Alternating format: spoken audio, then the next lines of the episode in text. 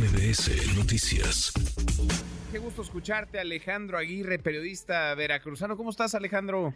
Hola Manuel, qué gusto saludarte. Pues eh, finalmente vincularon a proceso a la jueza Angélica Sánchez, le ratificaron su año de prisión preventiva. Llamó poderosamente la atención, Manuel, que, eh, que bueno, la audiencia fuera privada, prácticamente la juzgaron en privado, porque eh, no se permitió la entrada a la prensa, todos los compañeros pues, no tuvimos oportunidad de entrar, uno, dos, eh, ni siquiera los representantes de los organismos internacionales, como el alto comisionado de la ONU, no pudo entrar, no le permitieron entrar, tampoco entraron los, eh, los colaboradores de la Defensoría Pública, bajo el argumento todos de que no eran competentes Mm. para estar presentes en este, en este tema. Y hoy el gobernador en sus redes sociales, Cuitlagua García, eh, qué bueno que lo hace en redes sociales, se equivoca menos que cuando está en la conferencia Sí, sí, que sí. intenta eh, pues imitar al presidente López. Ah, pero por cierto, Manuel, paréntesis, hoy inauguraron su sección de eh, quién es quién en las mentiras Ah, aquí en ¿también? Veracruz. Qué bárbaros, No, qué bueno, faltos de, de creatividad, qué cosa con Cuitlagua García. Es que sería un personaje de caricatura, de, vaya, por lo menos para la broma, para la anécdota, si no fuera porque es gobernador de un estado tan relevante, tan importante como Veracruz, y porque en este caso el de la jueza Angélica Sánchez se ha ensañado, vaya, su deseo es tenerla tras las rejas, como sea, Alejandro.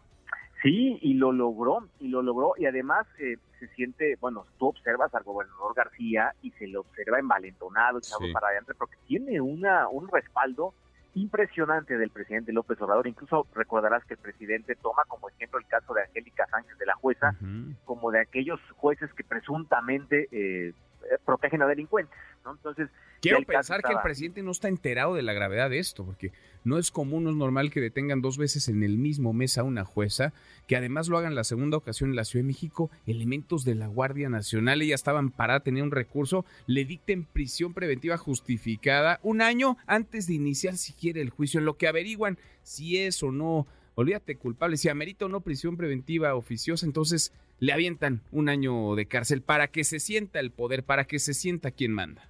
Sí, considero lo mismo. Creo que no le han pasado las tarjetas eh, completas al presidente López Obrador sobre esto. Pienso lo mismo. De hecho, ya hay un juez que ya recurre a la Fiscalía de Veracruz para que a más tardar el 3 de julio, Manuel, expliquen por qué detuvieron a la jueza Angélica Sánchez a pesar de contar con un amparo.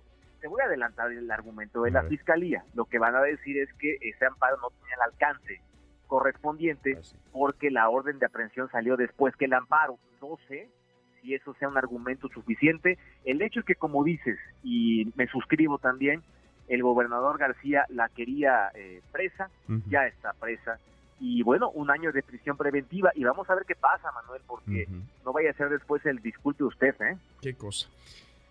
Qué horror, qué historia de horror. Alejandro, un abrazo grande, gracias como siempre. Te mando un fuerte abrazo y estemos pendientes de la sección de quiénes quieren las Qué mentiras en. Veracruz, donde además hacen, hacen alusión a puros medios nacionales. No, bueno. Curioso. Oye, no la, no la da Cuitlagua García, ¿verdad? No la lee, él no sabe leer de corrido.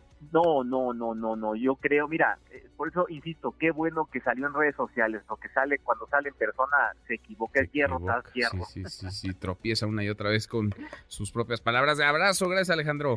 Te abrazo, Manuel, buenas tardes. Muy buenas tardes. Redes sociales para que siga en contacto: Twitter, Facebook y TikTok. M. López San Martín.